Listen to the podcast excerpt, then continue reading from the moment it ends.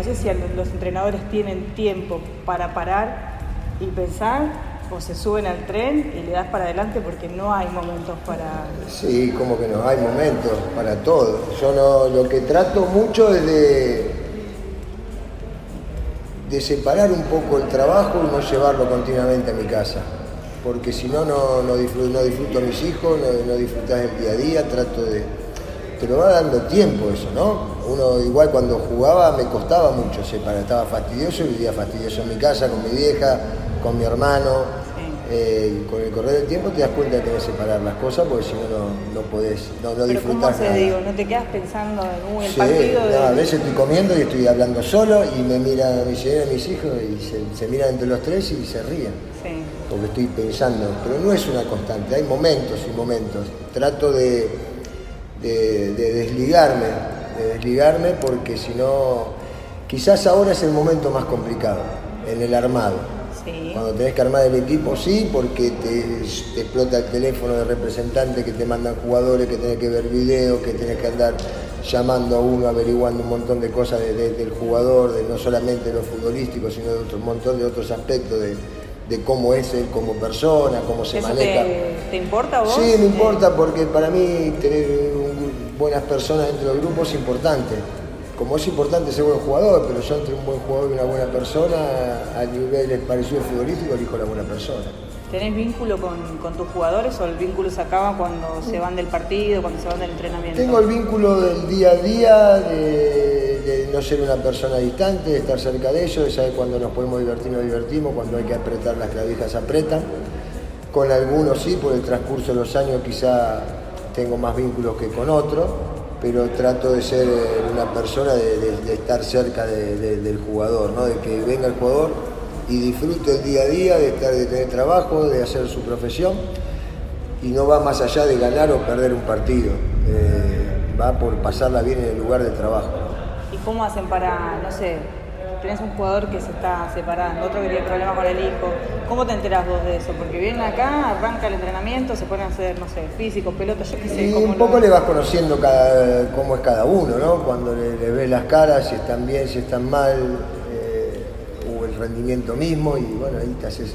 También uno tiene, nosotros somos siete personas, ocho conmigo. Entonces también hay una parte importante del ayudante, de los ayudantes de campo, de los profes, que quizás el jugador es más abierto a ellos, como que con el técnico tiene un poquito más de, reparo. Entonces, ellos son los que están en el día a día y que son los que lo ven más al jugador y uno después trata de intervenir hasta donde lo deja el jugador, ¿no? O, de acercarse cuando hay jugadores que se abren más que otros. No creo en el tema del psicólogo dentro de un plantel, sí que es algo individual, si el jugador quiere ir individualmente me parece perfecto. No, tienen ustedes? No, no tenemos. Tuve una sola experiencia que fue un psicólogo grupal cuando estuve en excursionista dirigiendo en la serie. No, no me gustó porque me parece más individual y no grupal, no todas las personalidades son lo mismo, no todos piensan de la misma manera, no todos lo viven de la misma manera.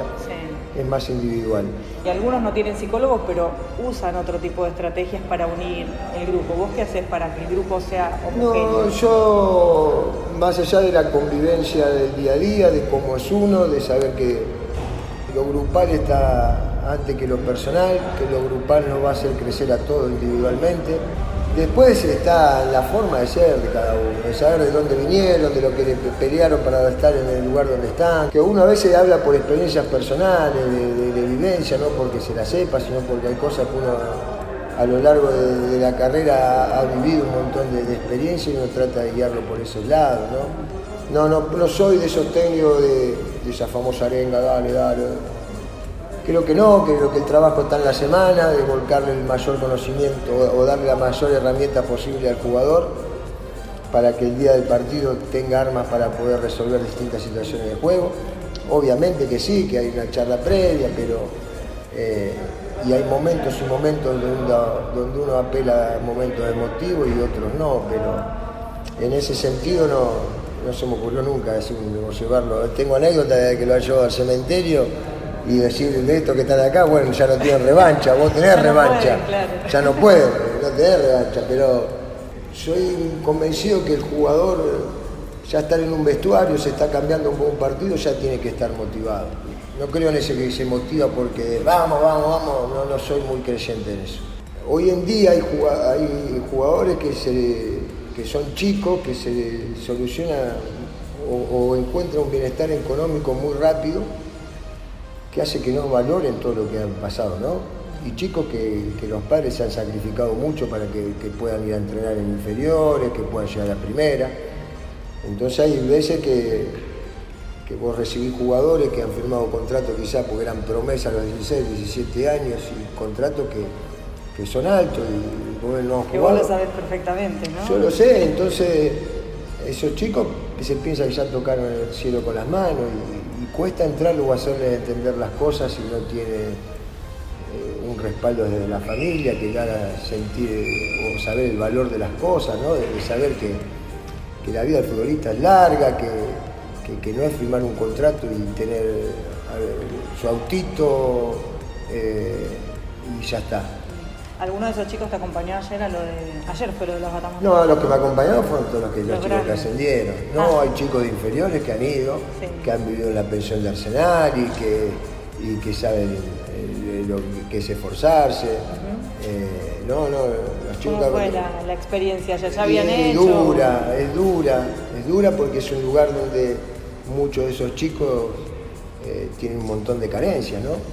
desde, alimenticia, desde, lo afectivo, desde quizá no tener ningún familiar y estar viviendo ahí, tratar de buscarle gente que, lo tome en adopción, con enfermedades complicadas, ¿no? Entonces, me hubiese gustado a veces, a veces sí, traer a mis hijos y mirar estas cosas, ¿no? te hizo pensar en tus hijos. Sí, me hizo uno siempre le pide a la vida, yo quiero tener, que me dé salud para ver crecer a mis hijos y cuidarlos hasta que ellos eh, enfoquen su camino. Será porque uno, eh, mi papá siempre estuvo pendiente de mí, yo cuando tenía 13 años le agarré una hemiplegia y no me, pudo dejar de acompañar. Y mi papá falleció en febrero y yo debuté en primera en marzo. Entonces como que me queda, yo los quiero estar cerca de ellos toda su adolescencia, eh, acompañarlo hasta que bueno, después empiecen a forjar, a forjar su camino. Entonces esas cosas sí, yo les pido a... Yo siempre lo que me, cuando estábamos por ascender pedí, hiciste una promesa, hiciste algo, no, yo lo que pido es que mis hijos crezcan sanos eh, y que a mí me dé salud para poder guiarlos a ellos.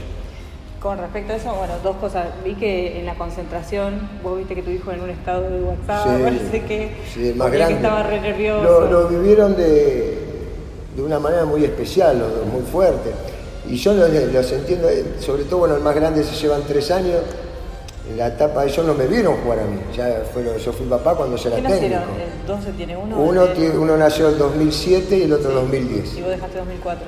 Claro, yo ya, uno nació cuando yo me fui de colegiales y estaba agarrando Luján. Sí. Y el otro un excursionista, en mi último año en excursión. Entonces, bueno, eh, ellos se sienten muy identificados con Dálmine, obviamente con Arsenal, pero bueno, ya han pasado por Chicago, han pasado, son, hinchas de, papá, pero a la vez son hinchas del club que uno dirige, ¿no? Pero eh, ellos con Arsenal sienten un cariño especial y, lo vivieron este ascenso de una manera, eh, la verdad que a mí me... ¿Juegan al fútbol o no? Sí, juegan, juegan, juegan los dos papá medio... No, no, no, no, no, me meto nada por ahí, lo citan, no lo citan, en ese sentido eh, soy tranquilo. Cuento hasta 10. Digo, no, eh, callado la boca. de fútbol con vos, me imagino que, que, no son tan así de hablar de fútbol. Eh, están mucho con la play hoy en día, ¿viste? Y, tampoco, yo le, digo a ellos que estudien, Después si quieren jugar, que jueguen, no nos exijo, van a tener tiempo para... El fútbol es muy exigente, yo creo que son muy chiquitos como para yo exigir. Sí. Yo digo, si, si quieren jugar, tienen que entrenar. inferiores acá? Sí, a ellos los voy a ver. Ellos juegan en Midland, ¿no? En Midland. Sí. Y sí, poco va, ¿no? Una charla que una vez tuve con los chicos, con los jugadores antes de darle, que uno dice, se da cuenta cuando es padre, ¿no? Porque yo digo, ahora arranco un domingo y no tenés no te, quedan domingos Porque arranca el más grande, quizás juega a las 10 de la mañana y el más chiquito te juega a las 5 de la tarde y según donde juegues, saliste de tu casa 8 y media de la mañana y volviste a las 6, 7 de la tarde. Pero por vos también le decían. Claro, Pero yo no me daba cuenta. Digo, esto después te reclaman o te dicen esto, papá, eh, qué malo que soy. Digo, y, yo me quejo, yo, mi papá hacía lo mismo. Y yo no me daba cuenta. ¿Qué se da cuenta cuando sos chico? ¿Te das cuenta cuando ya sos grande, tenés padre y te estás haciendo lo mismo? Yo me acuerdo, ahora no lo hacen, no lo dejaría hacer, que viaje, pero yo me acuerdo, yo vivo en Libertad, en Merlo. Yo jugaba en pre-novena de ferro y después novena división. Y yo me iba viajando a caballito. Yo me tomaba el colectivo en mi casa, tapado, a Ituzangó, Merlo, el tren a caballito, caminando a entrenar. Hoy no, lamentablemente como está la situación no lo puedes hacer. Me he criado jugando en la calle, salía mi viejo a pegarme el grito a comer. Hoy no, la, no se puede. Y digo, mi y yo, mi papá laboraba en el ferrocarril y yo llegaba a las 10 de la noche, 9 y pico de entrenar. Y estaba mi viejo en invierno esperándome en la esquina de la plaza con el poncho ahí, esperándome que yo baje para acompañarme a casa. Y uno en esos momentos no se da cuenta. Te das cuenta ahora que lo haces vos con tus hijos y tus hijos te reclaman. y si no lo hicieras no llegan ni, ni, de casualidad, no pueden. El apoyo de los padres. El apoyo de los padres es fundamental pero bueno, ese campeonato del papá, tenés un tío, un padrino o alguien que, te pueda acompañar, ¿no? Algún fan, ¿viste? Que, le guste mucho el fútbol y que te pueda acompañar. Pero bueno, un poco. Eh, y eso lo hablamos el día de la charla con Dalmer, con los chicos. Y algunos se aflojaron antes de entrar a la cancha. Sí, sí, los padres. Y un poco de ver un poco para atrás, ¿no? El esfuerzo se había hecho y estábamos muy cerquita de, de poder lograr un sueño, ¿no? Necesitábamos ganar ese partido y y bueno, se me vino a la cabeza tocar ese tema, ¿no? De, una situación que había sido familiar y viste, esto no valora nada y yo tampoco lo hacía. Eh, esta semana, no sé si ves muchas redes sociales o noticieros que fuera, que hay un jugador de la NBA, creo que es uno de los que está jugando la final, que le preguntaron qué era la presión. Sí, ah, Dijo, presión es mi vieja, que cuando se quedó sola y no sé qué y no sé cuánto. Y vi que vos también te emocionaste el otro día cuando apareció tu vieja en la cancha, que hacía, hacía cuánto que no te iba Mamá hacía el año 90 en ir a la cancha, nunca le gustó el fútbol, de por sí, no entiende nada. ¿No entiende? No, no entiende, no entiende, no entiende nada. Y fue ese partido a verme porque me acompañaba era mi papá o mi hermano. Y dijo, no, no voy más a la cancha porque sufro mucho. Sí, sufrió ese día, le he hecho dos goles, lo que nunca. Y siempre era la velita, al santo, una foto de, papá y, esperaba que mi hermano la llame por teléfono para decirle cómo habíamos salido. Mientras jugábamos y mientras empecé a dirigir lo mismo. Y verla ahí, yo no lo esperaba, la llevó mi cuñado, la fue a buscar, encima llegó cinco minutos antes para que termine, no es que vio todo el partido. un arriesgado, un arriesgado. No sé, no había prendido la radio por los últimos 20 minutos. Es que no entraba. Sufrimos, pegaba la vuelta. Pero llegó cinco minutos antes y verla ahí, la verdad que no, no, no, no, lo esperaba, fue una emoción muy grande. Lo de mis hijos sí, sí me mató cuando me abracé, sentirlos llorar a los dos, así lo vivieron de una manera que, no es como, son chicos todavía, no se dan cuenta de muchas Pero se ponen contentos por vos, va, no sé, es como entienden que es un momento que es lo que vos estuviste trabajando para conseguir. Sí, sí, sí, yo creo que sí, que pasa. Van acumulando igual que vas acumulando vos durante todo el torneo, va, supongo yo, ¿no? Sí, sí, puede ser también, puede ser que lo vean al padre más contento o no, pero bueno, eh, lo vieron. Y ese estado de WhatsApp el día anterior, estoy, le tiembla la mano, estoy nervioso, no, me, nada de parte del alma, ¿viste? no puede ser. Vuelvo a tus hijos porque leí en algún lugar o lo, escuché que dijiste que uno nació cuando vos estabas por agarrar Luján y que la que mantenía la casa era tu mujer. Lo de Luján, pero fue así, yo me voy el día que rescindo yo con colegiales, teniendo seis meses más de contrato, pero bueno, venía un gerenciamiento del club. El día que rescindo nació mi hijo. Es más, había nacido. Estaba, nosotros estábamos en la clínica que nació en el Sanatorio en Capital y estaba cerquita de ahí la, la escribanía donde tenía que recibir el contrato. Y yo, nació mi hijo y me había quedado sin trabajo, no tenía trabajo enfermo. Eh, ¿Te acordás o no te acordás para nada de ese momento? De, o tu mujer te dijo tranquilo, no sé. no, no, bueno, sabía que son las reglas del juego, no voy a estar en un lugar donde no me quieren. Entendía cómo era. Y bueno, después salió la posibilidad de ir a Luján, pero también el, tema económico en ese momento era, prácticamente era cambiar la plata de, que se cobraba por, el tema de, los viajes. Pero bueno, era uno lo que buscaba la profesión y era pelearla, porque uno no, yo no hice mi carrera en primera división como para decir, estoy seis meses sin trabajar y no hay problema, un año sin trabajar y no hay problema. Sí. Eh, había que llevar todos los meses la moneda. Bueno, en un momento que estaba, mi señora mantenía la casa con, con el trabajo. ¿Y ella te bancaba? O sea, No, sí, que sí, intentando? siempre, siempre, porque sabía lo que era lo que me gustaba y, y tenía confianza y, y relativamente cuando habíamos arrancado nos había ido bien en Cañuelas, ese torneo en colegial y habíamos hecho bien las cosas, el equipo estaba fuera reducido, habíamos entrado reducido, no era que, que jugamos 10 partidos y perdimos los 10 como diciendo agarrar la pala y andar a laburar, ¿no? Aparte otra cosa no sabía hacer, era, era lo que a uno le gustaba. Eh, entonces, sí, el apoyo estuvo. Voy a volver a este tema, pero ¿y tu otro hijo nació el día de la memoria? El 24 de marzo, el primer Sí. día que es feriado, el, día, el primer día se decretó el Día de la Memoria. Pero más allá de eso, digo, eh, ¿te interesa a vos la política, la militancia o para nada? ¿No es, no es algo que te llegue Sí, me interesa la situación del país, la situación de la gente, la pase mal. En ese sentido, sí, me da bronca un montón de cosas, ¿no? De la corrupción, eh, que sí, como puede ser que, que cada cierta cantidad de tiempo nos peguen estos golpazos, ¿no? Y siempre son los mismos perjudicados. Eh, sí, me interesa, me, da lástima, me da pena, hacía mucho tiempo que no veía de vuelta. Yo vivo en un barrio de libertad, clase media para abajo, gente No te humilde. fuiste nunca, ¿no? De- No, no me fui nunca y no tengo la- no siento la necesidad de, de irme, sinceramente. Hoy en día no siento la necesidad de irme, estoy, estoy donde quiero estar. Pero que ve que pase la gente y te revise la basura, a mí me parte el alma. Hacía años que no veía eso, ¿no? Años, años. Estoy hablando ya del, del 2000, por ahí Sí. que no veía eso. O sea que estás en contacto con lo que pasa en la calle. Digo, porque ustedes viven en el mundo, está bien. No es Boca, no, es River. Sí, no. importa. Pero yo Ojo, entiendo, ¿eh? no, no entiendo lo de Boca River porque he tenido un amigo que ha pasado por ahí. Y yo sé que está bien en la exposición que te da a jugar en los clubes más populares, pero Agustín. tampoco. Sí, pero no puedes salir a comer con tu familia. No puedes ir a shopping con tu familia. Pero por eso dice, Entonces, te aleja de la uno no se aísla de la Sí. realidad.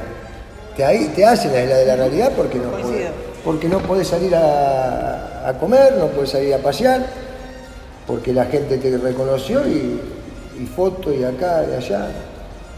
Entonces no es que uno se aísla porque quiere. Un poco esa popularidad te hace que, que te vayas aislando, ¿no? Sí. Eh, pasa por ahí. Y después creo que más allá de donde esté o no, uno tiene que ser ver noticias, ¿no?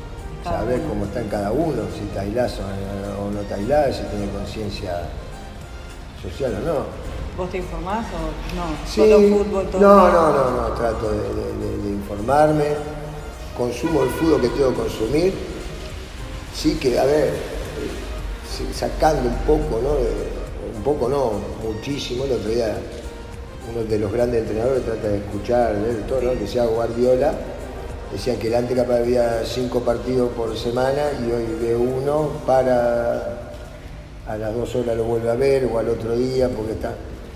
Y a mí me pasa también. Yo hace, del ¿no? 2000, hace 12 años que dirijo y yo cuando arranqué capaz que iba, eh, la semana iba a ver dos o tres canchas diferentes a ver partidos, porque no tenía las transmisiones partidarias, viste que hoy están, de los partidos en la C, te estoy hablando, eh, la Claro, tenías que ir a la cancha. Iba a la cancha a verlo. Y conseguía video, veía.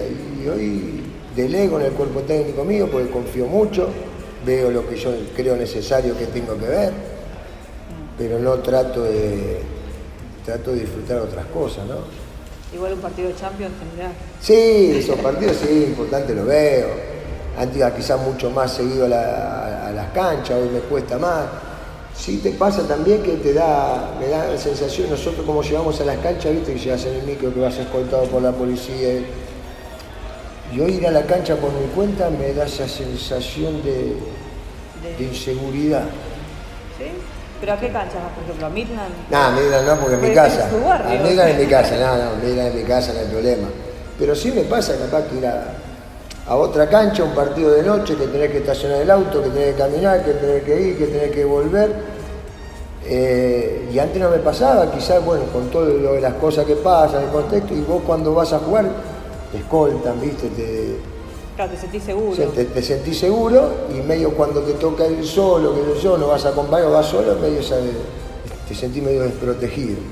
Eh, hoy prefiero ese tiempo dárselo a, a mi familia o disfrutarlo de otras cosas. Lo mencionaste a Guardiola recién, y muchos entrenadores de primera agarran en vacaciones o qué sé yo, se van a Europa, se van a algún lugar, tratan de reunirse con entrenadores. ¿Alguna vez pudiste No hacerlo? no me dan los costos. ¿Alguna vez pudiste o no? No me dan los costos. ¿No hubo chance? No, no, no, nunca, nunca tuve la chance. No, Y acá, tuve la con- chance. de- no sé, De creo que a Gallardo vos lo admirás bastante, ¿no? O no sé a quién. Mucho, no, yo te- creo que todos los técnicos que están en primera división eh, y permanecen durante tanto tiempo son para uno que viene de abajo, son, todos son para, para prestarle atención y escucharlos. Cada uno con su libreto, ¿no? Pero todos tienen. Yo hablaba mucho con, con él, mi papá, ¿no? Y él me decía, eh, el pensamiento es, un técnico no pasa por, por si sale campeón o no, sino se, se mide por, por la durabilidad de su trabajo. Eh, y un poco, bueno, se vio reflejado ahora con el título de, de Golosito, ¿no? Preguntar. campeón, tantos años, y hablando de él, a mí me da bronca que se saque mérito. Escuchame, ganaste un equipo que empató mucho, que no ganaba, estaba el descenso. Ganaste 12 de partidos de, de 13 o de Sí, 14. porque ahora con el 10. resultado es fácil decir, ¿eh? Pero Yo creo que no, lo hizo, obviamente uno, vos siempre vas de- del lado, del lado del técnico, vas a depender de los jugadores, es lógico, porque son ellos los que juegan. Pero vos sos el que lo entrenás, vos sos el que elegís, vos sos el que armás la táctica y vos sos el que pone la cancha. ¿Hablás con Pipo o no tenés No, no, no, no, no tengo relación. ¿Con nadie tenés o, después los Eh, partidos? no, de- del ascenso sí tengo relación con muchos. De primera eh, no tengo relación, pero sí, a ver, tengo buena onda con Caudé, con, me han mandado, fue uno de los que me mandó mensaje después del ascenso, eh, tipo extraordinario, yo nunca jugué con él, ¿no? Desde de habernos enfrentado así, cuando él estuvo en Central y yo en Arsenal, o después en Racing, o de, de jugar amistoso. ¿Te sorprendió el mensaje o Sí, me sorprendió y me gustó mucho. Me muestra qué tipo, qué, qué clase de persona es, ¿no? campeón? ¿no? Aparte campeón, y porque jugó amistoso con nosotros. Ah. Por eso, le, le dije, no era por la bufanda, después jugó con, con. Arsenal. Ya arreglamos para jugar ahora, pero nada, después sí tengo relación con, con mucho, más con los del ascenso, ¿no? Que ha pasado mucho más tiempo en ese sentido. Bueno, volviendo a Tigre, eh, el tema de los promedios. Y sí, Tigre demostró que es una injusticia, pero quizá Tigre tenía que haber descendido, si no era Claro, por promedio, tenía que no, haber descendido por ahí, antes, ¿no? ¿eh? porque todo el mundo se las pasó hablando de que es injusto que Tigre descienda, pero Tigre hizo las cosas muy mal. los mucho otros dos años claro. anteriores. Entonces, Que ojalá que no haya promedio. Lo digo de este lado, del lado de Arsenal, ¿no? Eh, el lado de defensa. Que hizo la campaña que hizo, va a jugar Copa Libertadores, seguramente no va a tener el plantel de los grandes que tienen dos jugadores por puesto, ¿no? Y encima se lo llevaron los mejores, que tiene que volver a rearmarse. ¿Y qué decía? ¿Apostar a Libertadores o al campeonato? Si están los promedios, apuesta a Libertadores porque sabe que el promedio que tiene le da aire. Si no hay promedio, ¿qué hace? Puede estar la Libertadores y si descuida el campeonato te puede ir al descenso.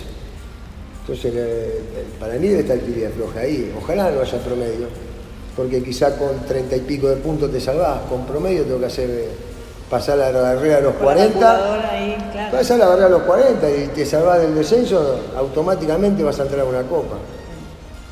Mirá el, el- que el hilo tan fino que es, ¿no? Eh, vuelvo a una cosa que dijiste antes, que yo no sabía hacer otra cosa. Cuando dijiste lo de Luján y tu mujer que sostenía a la familia, yo no sabía hacer otra cosa. ¿Qué responsabilidad hay de los entrenadores de, de decirle a los jugadores o de mostrarles que tienen que estudiar, que tienen que... No, pero está bien, yo estudié, terminé la secundaria, bárbaro. Sí. Pero en mi vida fue siempre la pelota. Que yo le tenía a mis hijos de comer y algo iba a hacer para yo de comer. A ver, yo la he- cuando era más chico que no jugaba al fútbol, pero no tenía ni viático, porque yo salí de Mirna, no tenía ni viático, yo en, la- en las vacaciones de la escuela, o estaba estudiando, mi hermano tenía un amigo que tiene un reparto de achura y yo en las vacaciones trabajaba repartiendo achura. He trabajado una, ¿Cuántos años? ¿Qué, y ahí 15, tendría, sí, 16, 17 años. Trabajé en una fábrica de saumerio. ¿Vos escuchaste alguna vez? Yo trabajé en una fábrica de saumerio. ¿Cuándo fue eso?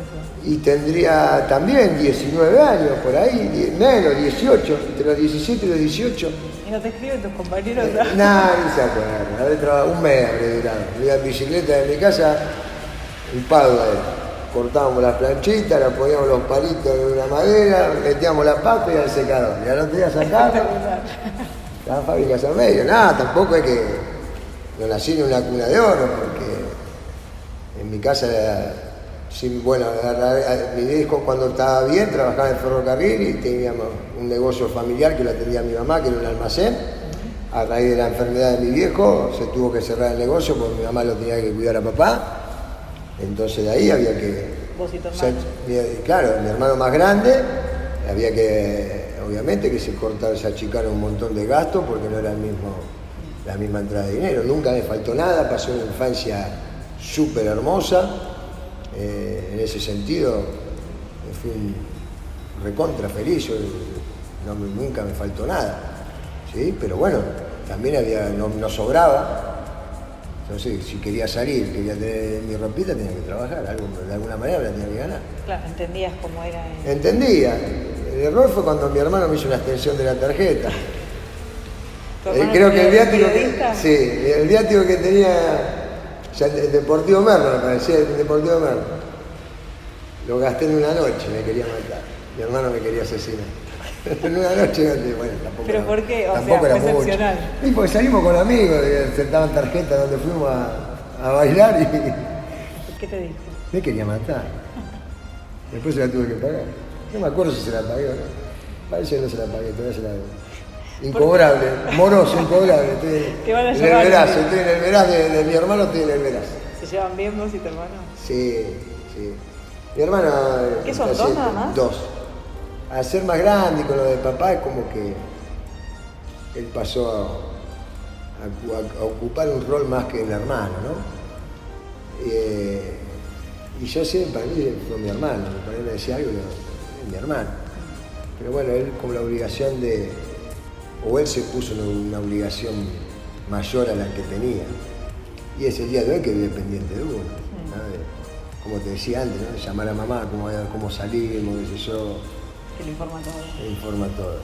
No, tengo una relación eh, muy linda.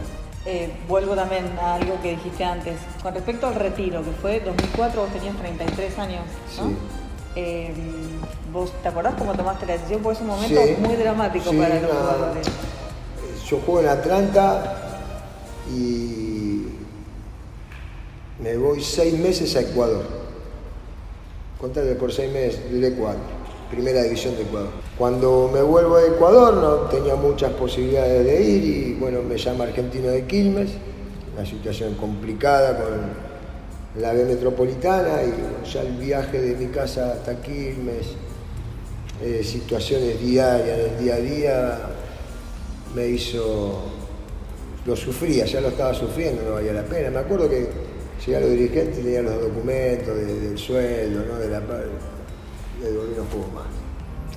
Y yo ya, sabía, yo ya, me, ya, me había recibido de técnico, me había recibido cuando estaba en Atlanta. Y la época en que jugaba, yo que no tenía club, iba a entrenar con Coqui Rafa, en esa época tenía el CEFAR, el Centro de Entrenamiento para Jugadores Profesionales Libres ya estaba en la candela, él ya había estado en el periodo de la candela. Y él me dijo siempre cuando dejara de jugar que quería que vaya a trabajar con él. Entonces dejé de jugar y me fui a trabajar con Coqui. Entonces tenías un plan B. Sí, no, que iba a ser técnico lo tenía claro. Pero bueno, tenía un plan B, después estaba que Coqui me haga lugar o no. A veces te, hace el lugar enseguida y a veces decís, tenés que esperar. Y trabajé un año con Coqui y, bueno, y de ahí salió después de arrancar a dirigir Midland y, y no paramos más hasta ahora. Te pregunto lo del retiro porque para muchos es un momento como muy dramático, más allá de que se preparen y demás. A nosotros, el, fútbol te hace abandonar a nosotros. todo el tiempo en la casa. Sí, bueno, sí, eh, pero después el tema de ocuparse o hacer algo y yo conseguí trabajo enseguida, de lo que me gustaba. Pero no entras más en una cancha como jugador. No, no, y, he jugado a los veteranos y yo me decía, no, no quiero jugar. No, no, no, estoy saturado bastante con el trabajo, ¿no? Envidio a esos chicos que, a los que salen a correr y que juegan tres veces por semana. No, todo No, cada vez que iba a jugar veía todo roto. Después me, el otro día me tenía que levantar a las 6 de la mañana para irme a campana, ¿sabes lo que era? ¿Cómo estaba? O sea que vos el retiro no te costó Nada, nada, no, nada, no te ya venía asumido, sí.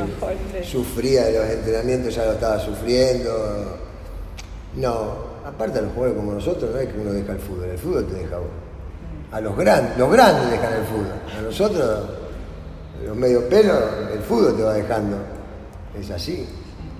Y después, bueno, una cosa es lo que vos te imaginás, ya eras técnico, pero después te llama Agustín para ir a Midland, es así, Sí. ¿no? Y No es que me llama, estábamos en la cancha.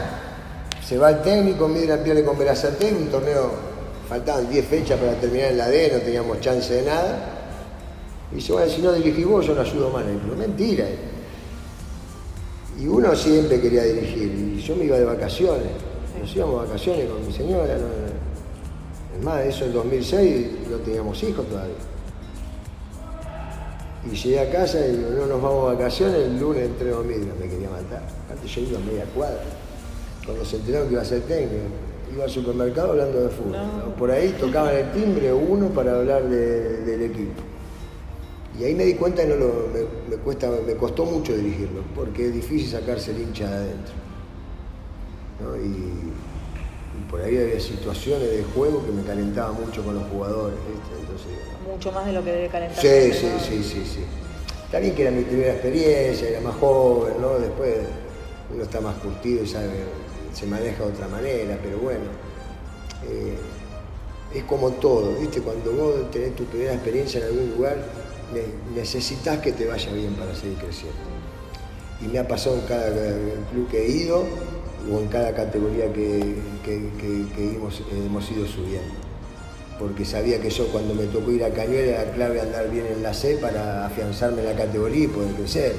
Cuando fui a Flandria a la B era lo mismo. Eh, cuando me tocó dirigir con Dalme en el Nacional B también, porque si no te va mal, pum, para abajo y otra vez, cuando andás a cuándo tener la chance de vuelta de subir, ¿no? En Platense tuviste una mala experiencia. Platense es malísima. Y hoy con la B, en su momento sí te da bronca, porque fueron seis partidos, la verdad que el equipo ¿Era tu jugaba primera mal. experiencia? en- No, yo estaba en la B, ya había dirigido Flandia, Atlanta. Pero bueno, yo arreglo con Platense, hay dos partidos entre semanas, lo dirige el interino, lo gana, queda puntero. Agarro yo, hacía 25 partidos que no perdía local, agarro yo, perdemos un a 0 local, errando un penal en el minuto 90, que lo pateamos dos veces. Ganábamos visitante, perdíamos el local. Y llegó un momento que la gente no sé, se colgaba de la, de la platea para putear. En su ¿Y te momento me dolió. ¿Es cierto que te llamaron por teléfono? Sí, sí. En su momento, me- hoy hablo con Pedro Vilarín, tengo, una, tengo buena relación El con presidente- Pedro. Era presidente de ese momento, Pedro. Eh, en su momento sí estaba muy enojado, porque yo lo tomaba un golpazo, porque no nos dieron tiempo de trabajar, no- las cosas que, que uno había hablado con él, después la terminó haciendo el técnico que vino después, pero bueno, había elecciones de por medio, uno entendía un montón de cosas. Pero bueno, las cosas pasan por algo, y apareció Dálmine, y fue yo en ese momento lo tomé porque era- teníamos que dirigir enseguida, después de ese golpazo, para estar dirigiendo. ¿Vos necesitabas? Sí, lo hablé con el cuerpo técnico, porque había que ir a Campana, ¿eh? yo tengo 90 kilómetros de mi casa Campana todos los días, y estaba en una situación difícil, dale, bueno, vino el Pato Milano, me habló, y era salir de ese golpe enseguida, estar de vuelta dirigiendo. Y fue la mejor, una de las mejores decisiones que tomé, ir a Campana por la gente que conocí, porque después fue mi primer ascenso como técnico, la experiencia de la B Nacional, en dos años que, que nos posibilitó a nosotros como cuerpo técnico crecer muchísimo, ¿no? Si quizá lo de Platense no pasaba, no caía nunca andando, Sí. ¿no? Entonces a veces las cosas por algo suceden. Bueno, y hablando de las oportunidades, eh, te menciono dos casos, a ver qué pensamos, el de Scaloni y el de Alfaro.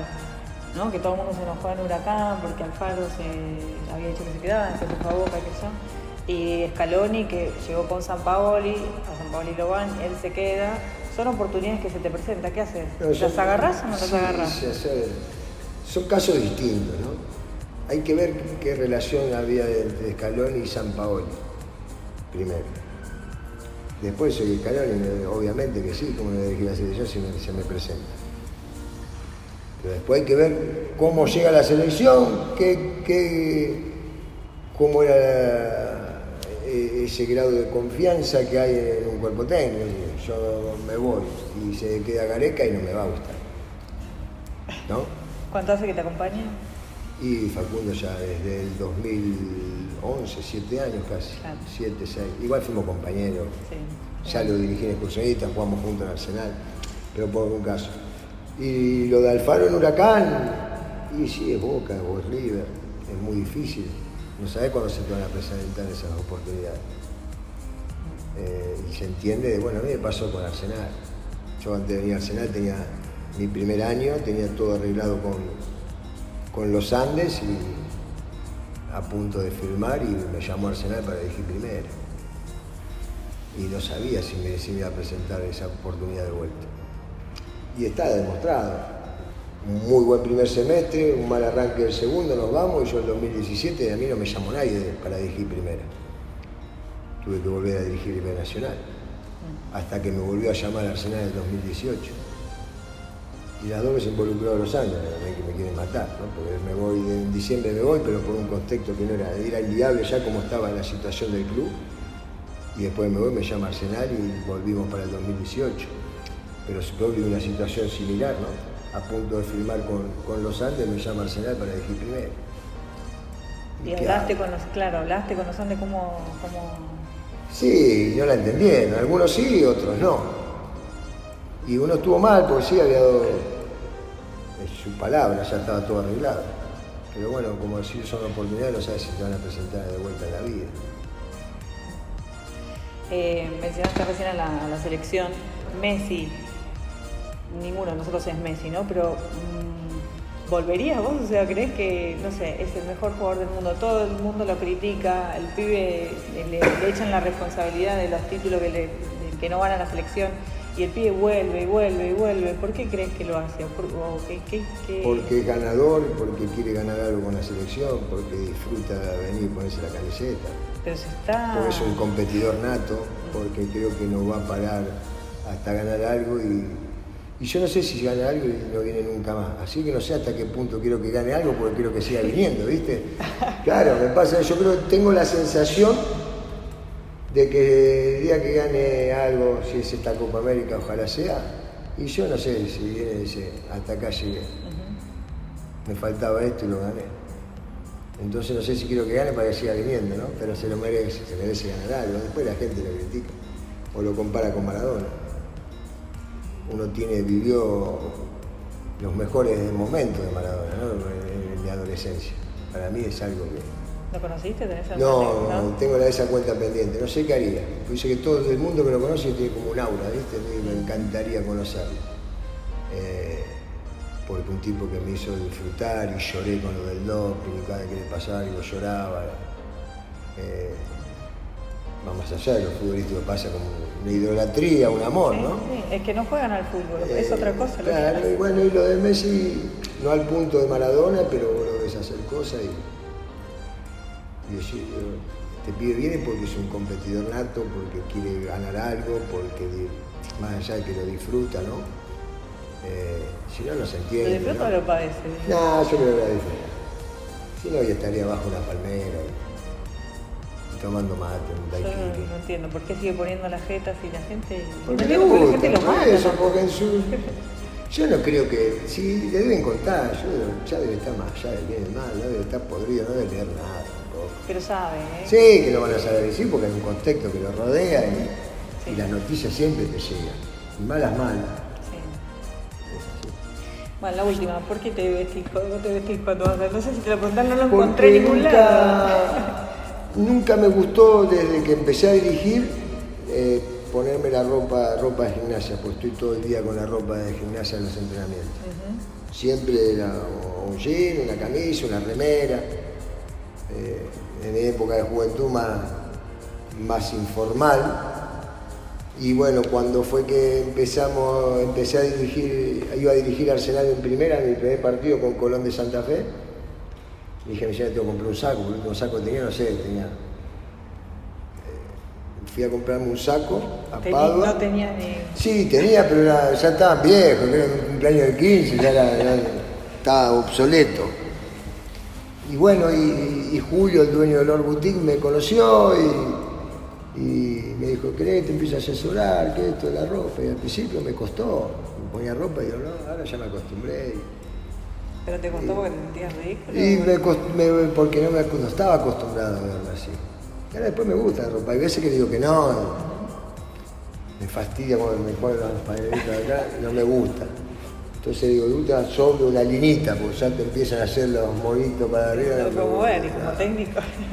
No, pero no, salvo que llueva o que me ha pasado ir a, a Tandil y hacía un frío que te entraba en los huesos y ahí sí me pongo quizá camperón, calza abajo del equipo. Pero por lo general no me gusta estar con, con ropa de gimnasia los días del partido, con la ropa de entrenamiento o la ropa del club. Como para que sea algo especial, ponele. Sí, no sé por qué, pero me acostumbré de esa manera, lo veo de esa manera. Eh, y después, bueno, a veces te vas a costar. Al principio me costó mucho un montón de cosas de, de que me- de- de la ropa que me daba y después ya lo tomo con más naturalidad. Es más, ahora hay gente que está esperando a ver. Llego el día anterior y hay gente acá del club me está diciendo a ver qué te puso, a ver qué te puso, a ver qué te mandó. O está esperando la gente a ver qué, Buenísimo. de puso. risa. Sí, sí, tampoco hago ridículo. Eh, No, estoy vestido no, ridículamente no, no como para dije- si tanto ridículo que se puso. Pero me llamó la atención cuando había lo del chaleco, que yo empecé a buscar y no encontré nada y dije, no sé por qué lo Y hace. lo del chaleco me lo puso. Se quería matar porque en el chaleco no estaba la llave, que es la marca que distingue la ropa. Sí. La tenía en el saco, pero en el chaleco no lo había puesto. Y el saco te lo Le hacía calor, claro, el saco me lo saqué. ¿Cómo no puse la llave? Me decía, ¿cómo no puse la llave? Pero yo lo que tengo que valorar de Julio, él me empezó a vestir en primera. Y yo ¿Lo todo conocías de antes ya o...? No, no, yo no lo conocía el negocio, sí, porque hace muchos años que está y mis hijos van a media, yo estudié en la misma escuela que van mis hijos, está a media cuadra ahí de- del negocio de él. Pero yo lo que tengo que valorar de él, que cuando a mí me tocó volver a la, a la B Nacional, él me siguió dando la ropa. Ahí. Yo como lo tengo cerca, voy un miércoles, un jueves antes del fin de semana y él me da la ropa. Y no se fija si me televisa Teis Sport, Play o quién o a dónde voy a jugar. Yo he ido a jugar a Tandil en cancha de Santa Marina eh, un lunes a la noche, que creo que la, cámara Teis Play enfoca al banco y no sabe quién está en el banco y, porque la- no se ve y él me da la ropa igual, ¿entendés? Sabiendo que nadie te iba a Y ver. sabiendo que por TIC, nada, pero él me da la ropa igual. Obviamente quizá no me dio la ropa de la final, pero sí me da la ropa del negocio para que yo esté bien vestido. Y yo esas cosas las tengo que reconocer. Después como me puso una vez, fuimos con, Chaca- con Chicago a Chacarita, me puso un, un saco color salmón o algo así. Hijo de puta, La tengo que ir tribuna a que San- te grita. Tengo que ir a San Martín. ¿Qué te decía?